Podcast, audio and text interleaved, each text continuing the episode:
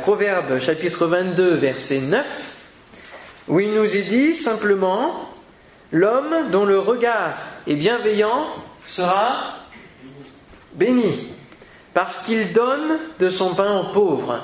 L'homme dont le regard est bienveillant sera béni. Et la question que j'aimerais poser ce soir pour chacun d'entre nous, c'est qu'y a-t-il dans votre regard? Qu'est-ce qu'il y a dans votre regard? Qu'est-ce qu'on peut y lire? Qu'est-ce qu'on peut lire dans vos yeux quand on vous regarde? Qu'est-ce qu'on peut lire? Mais lorsque l'on regarde tous ceux qui sont autour de nous, lorsque l'on regarde le monde, lorsque l'on regarde les gens qui sont autour de nous, quel regard on porte sur eux? Qu'est-ce qu'il y a dans notre regard au moment où nous regardons les gens?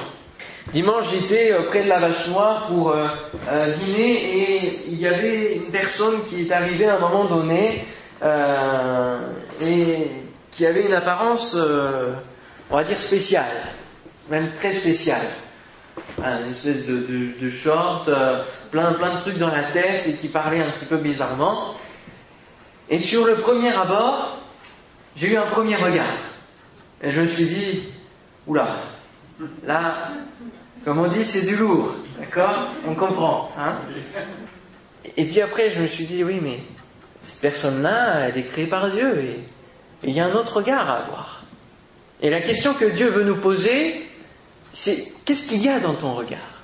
Qu'est-ce qu'il y a dans ton regard? Et on va voir quatre regards différents qui peuvent euh, donc être euh, notre situation Premièrement, c'est le regard du pharisien. Et là, on va aller dans l'évangile de Luc, au chapitre 7. Là, je vais vous faire un petit peu naviguer dans la parole de Dieu. Évangile de Luc, chapitre 7, versets 37 à 39. Trois versets où on va avoir un premier regard. C'était le premier regard que j'ai eu. Luc, chapitre 7, versets 37 à 39. Même 36 pour bien comprendre le contexte. Un pharisien pria Jésus de manger avec lui. Jésus entra dans euh, la maison du pharisien et se mit à table. Et voici une femme pécheresse qui se trouvait dans la ville, ayant su qu'il était à table dans la maison du pharisien, apporta un vase d'albâtre plein de parfums et se tint derrière aux, pieds de Jésus. Elle pleurait, et bientôt elle, elle les mouilla de ses larmes, puis les essuya avec ses cheveux, les baisa et les oignit de parfum. Le pharisien qui l'avait invité, voyant cela, dit en lui-même, si cet homme était prophète, il connaîtrait qui et de quelle espèce est la femme qui le touche. Il connaîtrait que c'est une pécheresse. Jésus prit la parole et lui dit, Simon, j'ai quelque chose à te dire. Maître, parle, répondit-il. On va pas tout lire parce que l'histoire est un peu plus longue. Mais en gros, il va lui parler avec une parabole et il va lui expliquer que le regard qu'il a n'est pas le bon. Et l'auteur du texte nous précise bien et, nous montre bien cette histoire au travers du regard du pharisien, au travers du regard de l'invité, parce qu'il va dire une femme pécheresse. Et c'est comme ça que le pharisien la voit. Alors que Jésus ne la voit pas comme une femme pécheresse. D'accord? Et on voit que l'auteur ici se met vraiment dans la peau de ce pharisien qui invite Jésus et qui voit cette femme qui arrive, qui débarque en gros dans le repas du pharisien, déjà première erreur pour euh, cette femme-là, d'accord? Et qui va se mettre à, faire euh, en gros son cinéma, comme le pharisien pourrait le voir aussi. Il va dire mais qu'est-ce qu'elle est en train de faire? C'est une femme pécheresse. Et en voyant cela, comme il est dit, hein, voyant cela, il va donc construire un raisonnement suite à son regard, il va construire un, jugement. Et c'est le premier regard que l'on peut avoir, frères et sœurs, lorsqu'on regarde peut-être les autres, qu'ils soient croyants ou non croyants, nous regardons peut-être avec ce regard-là en disant mais c'est pas possible. Hein si Jésus était prophète, s'il était Dieu, s'il était réellement prophète, ici, hein, il va dire, il connaîtrait de quelle espèce, hein. c'est fou, hein, le mot qui est employé, espèce. Ce mot-là est employé dans la jeunesse pour parler de quoi? Les animaux, on est d'accord Quand même, hein, c'est... Déjà que la condition de la femme à cette époque-là n'était pas grandiose, mais là, c'est encore pire. Mais Jésus sait très bien qui est cette femme, ce qu'elle a fait, son parcours. Jésus, lui, le sait. Et il ne la juge pas. Tout comme les différentes femmes qu'il va rencontrer, par exemple la femme adultère qu'il va rencontrer. Il ne va pas la juger, Il connaît les péchés qu'elle a commis, mais quel homme, quelle femme n'a pas commis de péché? Seul Jésus, seul Jésus. Et lui seul peut se permettre de dire quelque chose. Seulement nous, lorsque nous regardons peut-être certains, lorsque nous regardons peut-être une personne nouvelle arriver, et qui peut-être euh, au niveau des habits c'est moyen, au niveau de la coiffure c'est spécial, au niveau de la dégaine générale, bon, ça laisse à désirer. Ben, tous ces jugements, tout, tout ce regard-là, va façonner en nous un jugement. Et un jugement qui n'est pas correct, qui n'est pas vrai, qui ressort de l'apparence, de ce que nous voyons de l'apparence. Et ce regard-là, frères et sœurs, il ne faut pas que nous l'ayons. C'est un regard que nous avons l'habitude d'avoir lorsque nous ne sommes pas chrétiens. Et c'est le regard que nous avons l'habitude d'avoir, du coup, lorsque nous rentrons dans la vie chrétienne. Mais c'est un regard avec lequel nous devons nous détacher, que nous ne devons plus avoir, que nous devons apprendre à refuser. D'accord? Amen. Lorsque le prophète est allé pour oindre le prochain roi, qu'est-ce qui s'est passé?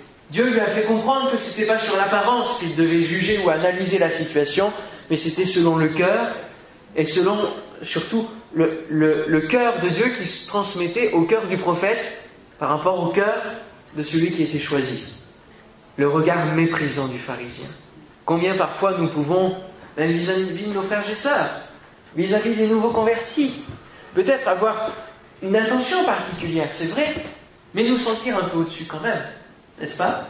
Peut-être se dire, bon, quand même, moi j'ai tant d'années d'expérience, j'ai tant d'années de conversion, bon, moi j'ai fait euh, l'école biblique, j'ai fait euh, telles études, bon, on se le dit pas comme ça, mais inconsciemment, c'est comme cela qu'on réfléchit, c'est comme cela qu'on pense, c'est comme cela qu'on regarde. Et ce regard-là, il, faut que nous apprenions à, le retirer, à le retirer, un regard jugeur, un regard méprisant. Et c'est un regard qui, ici, on le voit au travers du texte, ne va pas plus loin que la pensée. C'est-à-dire, il se permet de regarder, de juger, mais il, ne va pas en dire mot. Et même si on ne dit rien, lui là-haut, il sait, il entend. Hein. La preuve, Jésus a bien entendu, il va lui répondre en conséquence. Même si le pharisien n'a rien dit. Donc, même si nous pensons des choses, nous devons demander pardon à Dieu pour le premier regard que nous pouvons avoir sur certaines personnes, le jugement que nous pouvons avoir sur certaines personnes.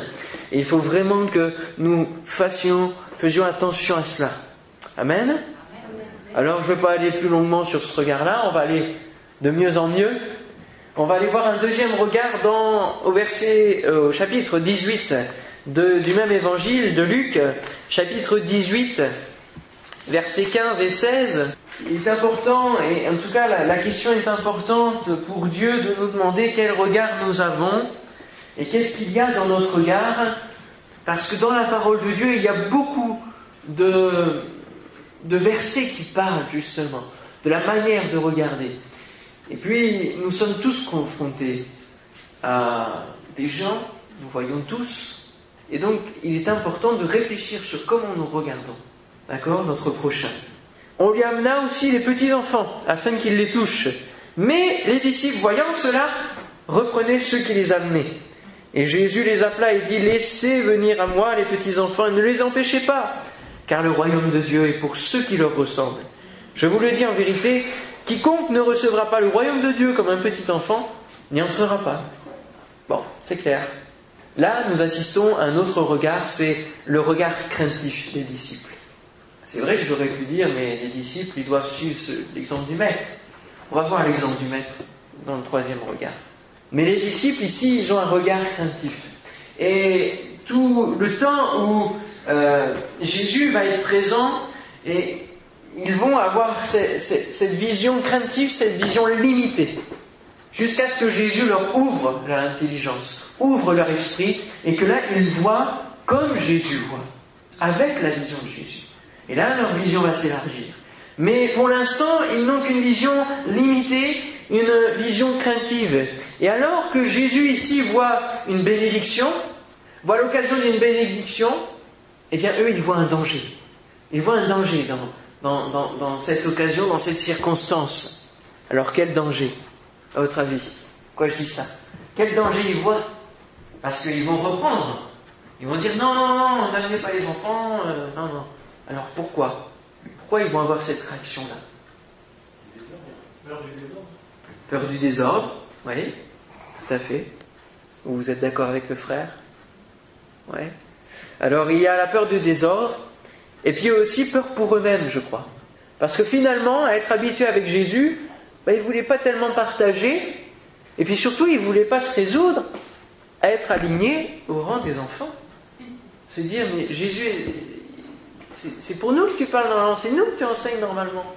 Ils ne voulaient pas être, euh, d'accord, se résoudre à dire, mais finalement, on est au même rang que les enfants vis-à-vis de Jésus, voire même en dessous. Puisque Jésus va dire, celui qui n'est pas comme un petit enfant, eh ben, il ne rentre pas dans le royaume de Dieu. C'est-à-dire, il n'y a pas d'accès vers Jésus.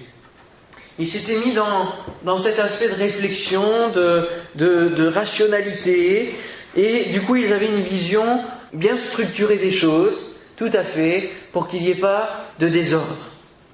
Alors, comment considérons-nous les enfants dans nos églises, nos propres enfants? C'est une question que nous pouvons avoir, n'est-ce pas? Là, j'ai pris un passage pour parler du regard craintif des disciples.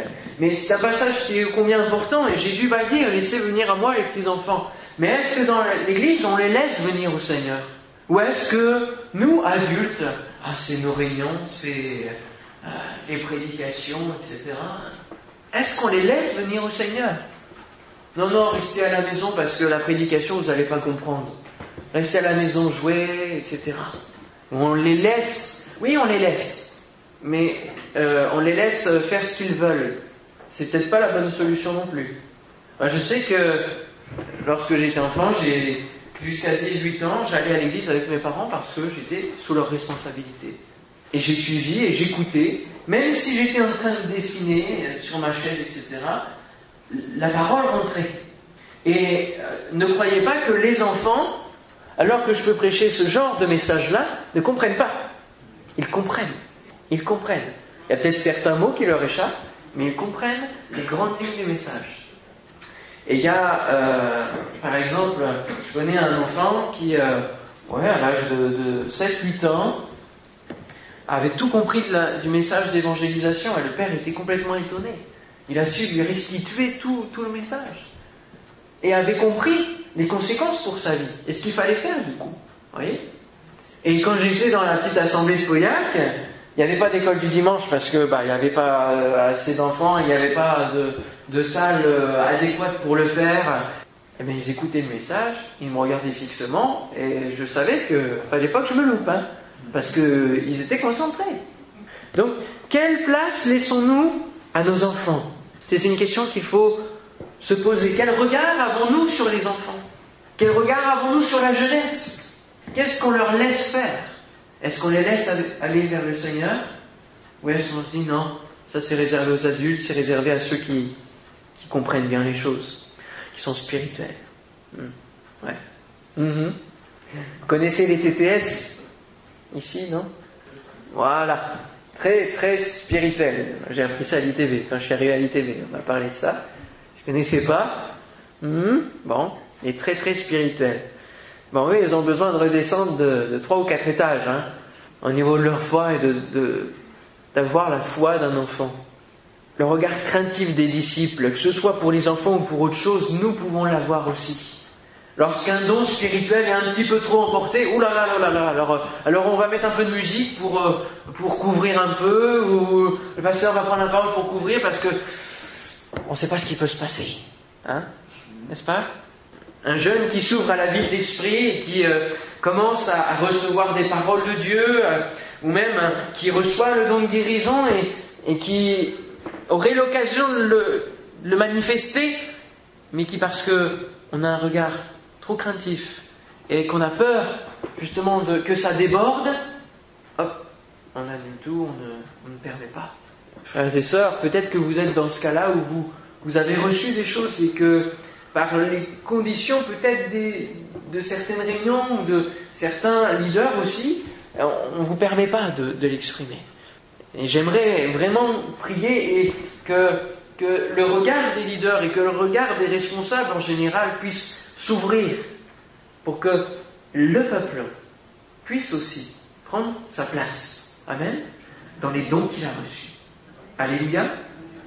Et au niveau de la jeunesse, particulièrement, que la jeunesse puisse prendre sa place dans les dons qu'elle a reçus. Amen. Prendre sa place au sein de la jeunesse, développer, mais aussi au sein de l'Église. Et euh, vraiment laisser la liberté de l'esprit s'exprimer. La liberté de l'esprit s'exprimer. Souvent parce que on va, parler, on va parler, on va couvrir finalement, on meuble les silences. On a peur de quoi? C'est vrai, que ce soit dans les petites réunions, dans les grandes réunions, on a peur de la liberté de l'esprit. Parce qu'on a peur du désordre, peur de débordement. Mais euh, on peut avoir de l'ordre et il faut de l'ordre. C'est vrai. Il faut de l'ordre. Il faut que les choses se passent bien. Qu'il euh, n'y ait pas, et comme le, dira Paul dans, la parole de Dieu, qu'il n'y ait pas deux personnes qui en même temps se mettent à, parler en langue ou à, prophétiser. C'est dans cela que doit se faire l'ordre. Mais l'ordre ne signifie pas qu'il n'y a plus la liberté de l'esprit. Et que tout le monde doit se taire, doit rester au carré. Et, c'est vrai que souvent, et, peut-être euh, c'est il y a 15 jours que j'ai prêché, je sais plus, euh, Tatiana avait terminé, puis elle me regarde, puis je lui fais continue, continue. Enfin, je voulais pas intervenir tout de suite parce que je sentais pas que c'était maintenant qu'il fallait intervenir, qu'il fallait commencer à prêcher. Donc peut-être qu'elle a été un peu euh, surprise, elle savait pas trop aller, mais c'est ça, sentir, être sensible à l'esprit, à la direction de l'esprit, à ce qu'il veut faire dans le moment présent. Amen. Alléluia. Alors, n'ayons pas ce regard craintif, en tout cas limité des disciples dans notre vie spirituelle ou aussi en regardant les autres. N'ayons pas ce regard qui est jaloux de ceux qui réussissent. Parce que c'est ça, en tant que frère et sœur, on peut avoir ce problème-là dans la famille. N'est-ce pas Entre le fils prodigue qui arrive, tout joyeux, pleine rédemption, euh, il a tous les honneurs, puis le frère aîné qui se dit, mais euh, et moi alors? Et moi alors? Mais oui, mes frères, toi tu es là, dans la maison de Dieu, tu jouis de la liberté du Père, la liberté de l'Esprit, tu as le champ libre. Pourquoi tu t'exprimes pas? Et souvent on est jaloux d'une personne nouvelle qui découvre la vie avec Dieu, qui guérit instantanément, qui a telle bénédiction. Et nous on se dit, mais purée Seigneur, ça fait 20 ans que j'attends ta bénédiction. Et lui, il arrive, ça y est, il a tout ce qu'il veut, tranquille. Il a accès comme s'il y avait une échelle là, entre le ciel et... Alors que moi, on dirait que c'est fermé. Seulement, le Père voudrait que nous ayons la liberté. Amen. La liberté d'accéder à son trône. Et c'est vrai que euh, il faut que nous, nous nous affranchissions, voilà, ça c'est le meilleur mot, nous nous affranchissions de ce regard craintif. Amen. Même par rapport à Dieu. Parfois nous avons un, regard limité sur Dieu. Nous le limitons. Nous chantons combien tu es grand, mais dans notre vie, on continue comme s'il ne pouvait pas faire grand-chose finalement. Seigneur, tu es grand, tu sois grand dans ma vie, dans mes projets. Amen. Dans mon foyer, dans mes difficultés, tu es le plus grand. il faut le proclamer, ça. En prendre conscience. Et quand, quand vous aurez pris conscience que vous avez accès librement au trône de la grâce, chaque jour vous en profiterez. Et chaque jour vous vivrez sa bénédiction, comme la promesse le dit dans le psaume. Le bonheur et la grâce m'accompagneront tous les jours de ma vie. Comme il est dit dans les évangiles, je suis avec vous tous les jours jusqu'à la fin du monde. C'est des promesses ou non est-ce que c'est vrai, oui ou non Est-ce que vous y croyez, oui ou non Oui. Alors il faut les vivre chaque jour. Il faut profiter de la grâce de Dieu, frères et sœurs. Amen. Dans toutes les circonstances, dans toutes les occasions que vous pouvez trouver non, avec le Seigneur. Alléluia. Et euh, moi, depuis que j'ai compris ça, en tout cas, je veux vraiment en profiter parce que je sais que les jours sont comptés. Le Seigneur revient bientôt, on l'a chanté. Donc il faut vraiment accéder au trône de la grâce que ce soit dans la louange, et regarder Dieu comme un Dieu de bonté. Amen. Alléluia. Troisième regard, j'avance parce que ça avance aussi l'heure. Matthieu chapitre 9, versets 35 à 38, et c'est là le cœur du message parce que c'est le meilleur regard que l'on peut avoir et qu'il nous faut avoir, qu'il nous faut nous accaparer, qu'il faut apprendre au fur et à mesure de notre vie chrétienne, au fur et à mesure où l'amour de Dieu nous touche, touche notre cœur. Matthieu chapitre 9, versets 35 à 38. Jésus parcourait toutes les villes et les villages, enseignant dans les synagogues, prêchant la bonne nouvelle du royaume et guérissant toute maladie et toute infirmité. Voyant la foule, il fut ému de compassion pour elle parce qu'elle était languissante et abattue, comme des brebis qui n'ont point de berger. Alors il dit à ses disciples, la moisson est grande, mais il y a peu d'ouvriers. Priez donc le maître de la moisson d'envoyer des ouvriers dans sa moisson. Amen. Alléluia. Gloire à Dieu. Il y a un autre, euh, un autre euh, regard aussi. C'est la, même émotion que Jésus va avoir. Chapitre 19, verset 41. Luc chapitre 19, verset 41 qui va dans le même regard de Jésus. Comme il approchait de la ville, Jérusalem, Jésus, en la voyant, qu'est-ce qui va se passer? Il pleura sur elle et dit, si toi aussi au moins, en ce jour qui t'est donné, tu connaissais les choses qui appartiennent à ta paix, mais maintenant elles sont cachées à tes yeux, il viendra sur toi des jours où tes ennemis t'environneront, tranchés, t'enfermeront et te serreront de toutes parts. Ils te détruiront, toi et tes enfants, au milieu de toi. Et ils ne laisseront pas en toi pierre sur pierre parce que tu n'as pas connu le temps où tu as été visité. Et frères et sœurs, la, la France ne connaît pas le temps où elle est visitée, et elle n'est peut-être pas visitée parce que notre regard n'est pas le bon.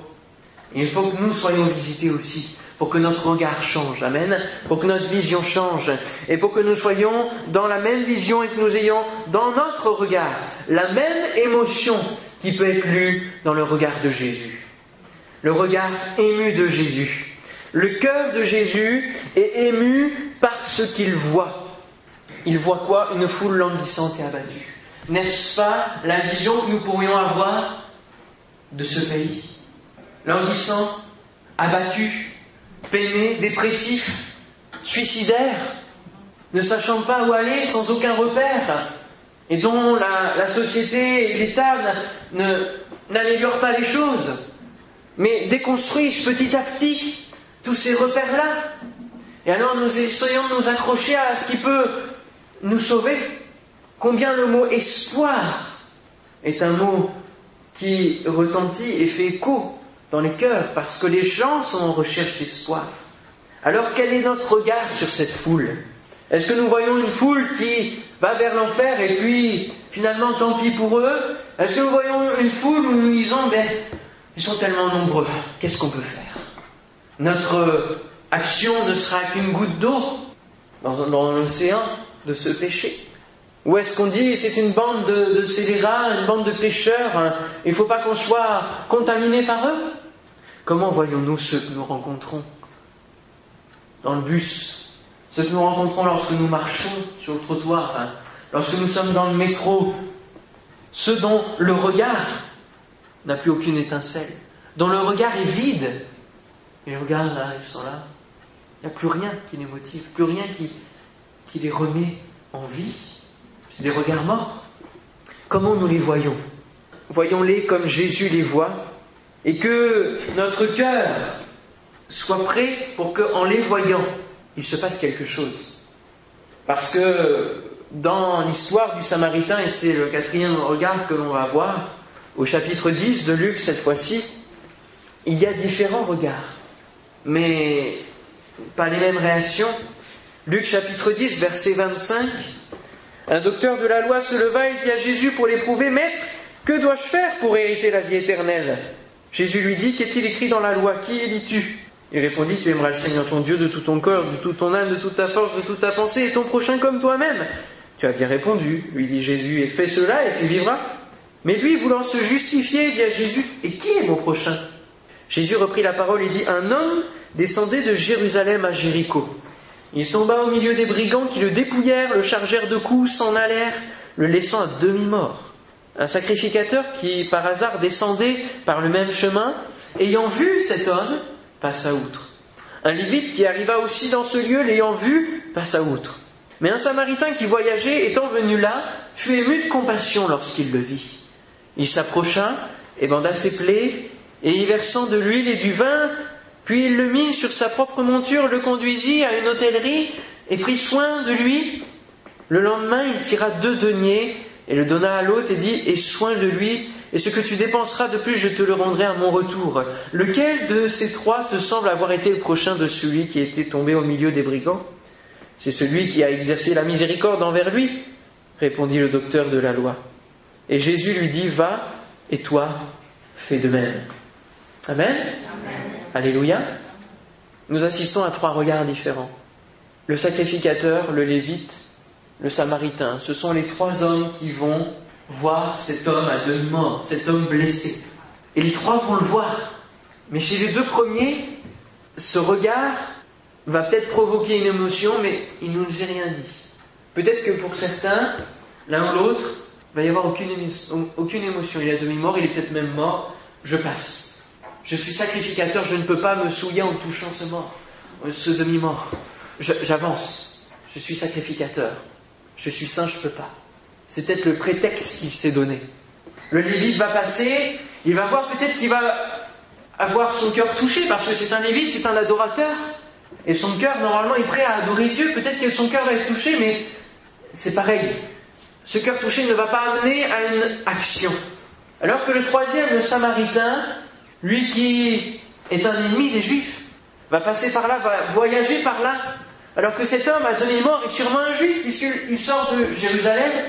On peut se douter qu'il est Juif, ça ne nous est pas dit. Et Samaritain, on sait que c'est des ennemis. Mais malgré le fait que ce soit des ennemis, peu importe qui est cet homme qui est là allongé, le Samaritain va agir comme si c'était son frère, comme si c'était son père, il va agir. Et son cœur va être, on a lu quoi? Ému de compassion. Ému de compassion. C'est-à-dire que cette émotion va produire quelque chose. Compassion, ça veut dire souffrir avec. Souffrir avec. Et pour souffrir avec, ça amène à, une action. Et le Samaritain va faire une action. Et euh, notre action dépend de notre regard, de la manière avec laquelle nous regardons le regard que nous portons sur ceux qui sont comme morts, sur les âmes qui sont comme mortes. Quel regard nous portons sur eux? Qu'est-ce qu'il y a dans notre regard? Qu'est-ce que Dieu peut lire? Qu'est-ce que je peux lire sur votre regard, dans votre regard, lorsque vous êtes face à des âmes perdues? Qu'est-ce que qui se passe en vous? Qu'est-ce qui se passe dans votre regard? Est-ce qu'il y a une flamme qui se qui est là et qui est le fardeau des âmes perdues, cette flamme qui vous motive à agir pour eux en allant parler de l'évangile, en les interpellant, en leur disant mais Jésus vous aime, et peut-être que cette seule parole va produire quelque chose dans cette vie. Qu'est-ce qui, vous motive? Est-ce que c'est le regard des circonstances? Et du coup, allez, euh, je dois y aller, j'ai pas le temps, euh, je dois sortir à cette euh, rame-là, il est trop tard. Je ne peux plus rien faire, plus rien dire. Je sors. Combien ça nous arrive, hein, n'est-ce pas? On a un cœur, on est touché. On s'est dit, cette personne-là, vraiment. Et puis, tout de suite, on se trouve des, excuses, des prétextes. On se dit, bon. Et puis on se dit, on sort la rame du bus, peu importe d'où on est. On, il est trop tard, on se dit Seigneur, que tu puisses la que, quelqu'un lui parle. Le Seigneur pourrait nous répondre euh, Je t'ai pas envoyé là pour lui parler Je t'ai pas envoyé pour euh, témoigner, pour agir, pour que tu agisses. Qu'est-ce qui est le plus important pour nous, les circonstances ou les âmes? Le poids des âmes, le prix des âmes, en tout cas leur destinée. Parce que les personnes que nous rencontrons, nous ne savons pas si peut-être dans une demi-heure, ce qui se passera pour elles, pour leur vie, et donc pour leur éternité. Et je ne sais plus si j'ai eu l'occasion de vous prêcher, en tout cas je vous le prêcherai un jour, que nous avons une responsabilité envers les âmes que Dieu nous envoie. Nous avons une responsabilité. Alors, ça demande du courage Oui, ça demande du courage. C'est vrai, ça demande du courage. Mais quelle sera notre récompense dans le ciel vis-à-vis de ce courage, n'est-ce pas? Et donc, euh, il, faut que, que nous allions vers les âmes que Dieu nous donne, où seuls nous, nous savons certaines situations.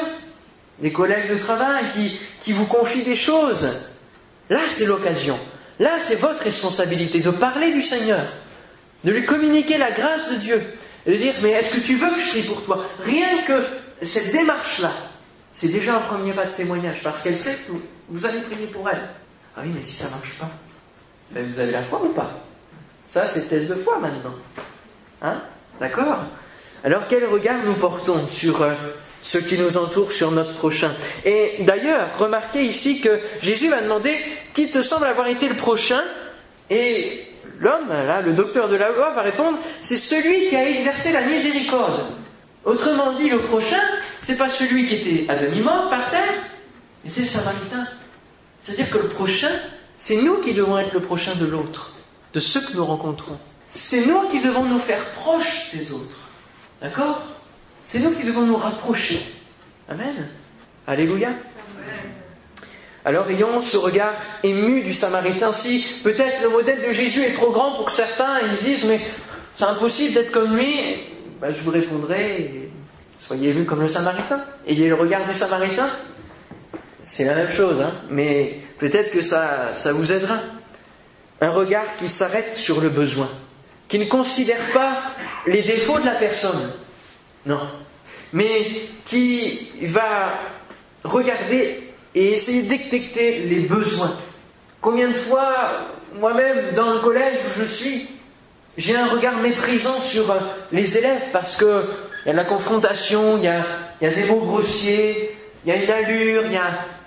Mais combien derrière, si on gratte Il y a tellement de souffrance, tellement de douleur, tellement de, je sais pas si ça se dit, mais de non-écoute de ces enfants-là qui ne savent pas et qui réagissent comme cela parce que c'est simplement un rejaillissement des douleurs qui se trouvent chez eux.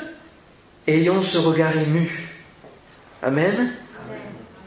Un regard qui va plus loin que le regard, qui va plus loin que la pensée, qui passe à l'action et se met en marche pour répondre aux besoins, pour apporter une solution.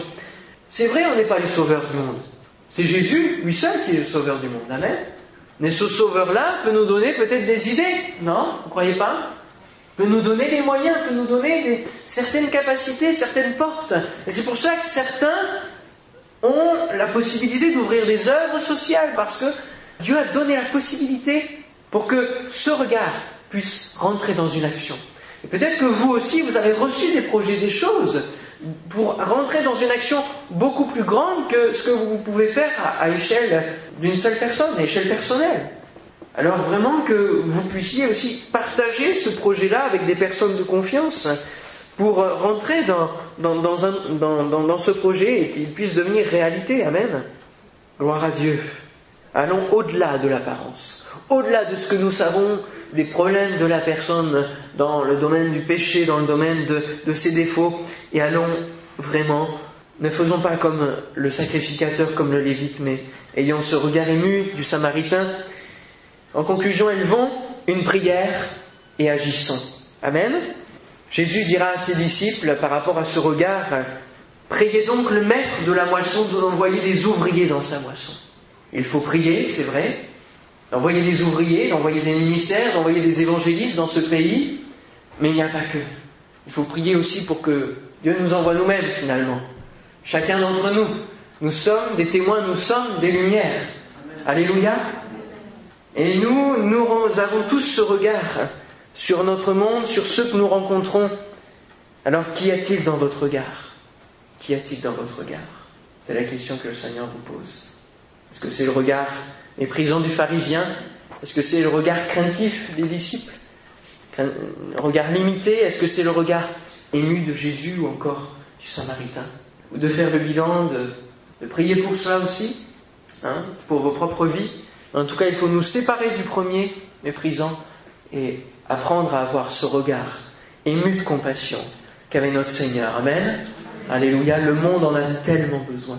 Les gens qui nous entourent ont tellement besoin qu'on les regarde avec cette émotion et que cette émotion produise en nous une action. Alléluia. Gloire à Dieu. On prie Seigneur. Alléluia.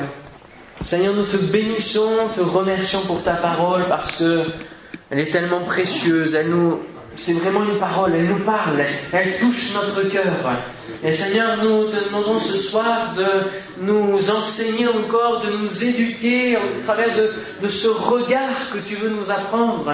Seigneur, que nous puissions apprendre à avoir ta vision, Seigneur, à voir comme toi tu vois cette foule languissante, abattue qui est là et qui a besoin de berger, qui a besoin d'une solution, qui a besoin d'espoir, qui a besoin qu'on leur parle de toi, Seigneur. Oh Jésus, Viens nous transformer. Ce soir, je te prie pour que tu fasses tomber les barrières qui peuvent nous empêcher de parler à notre prochain, que tu puisses faire tomber les prétextes que nous mettons en avant pour ne pas parler de toi. Seigneur, libère-nous de tout cela et que ton esprit, Seigneur mon Dieu, nous fortifie et nous donne, Seigneur mon Dieu, la capacité d'aller ouvrir notre bouche hein, pour parler à ceux qui ont plus rien dans leur regard, hein, qui ont le regard vide, qui ont le regard mort, hein, parce qu'ils sont morts et ils vont vers la mort. Seigneur mon Dieu, donne-nous des, témoins efficaces. Dans le nom de Jésus-Christ, je te bénis, Seigneur, de ce que tu nous rends fort encore ce soir. Et c'est toi seul qui nous aide. Merci, Seigneur.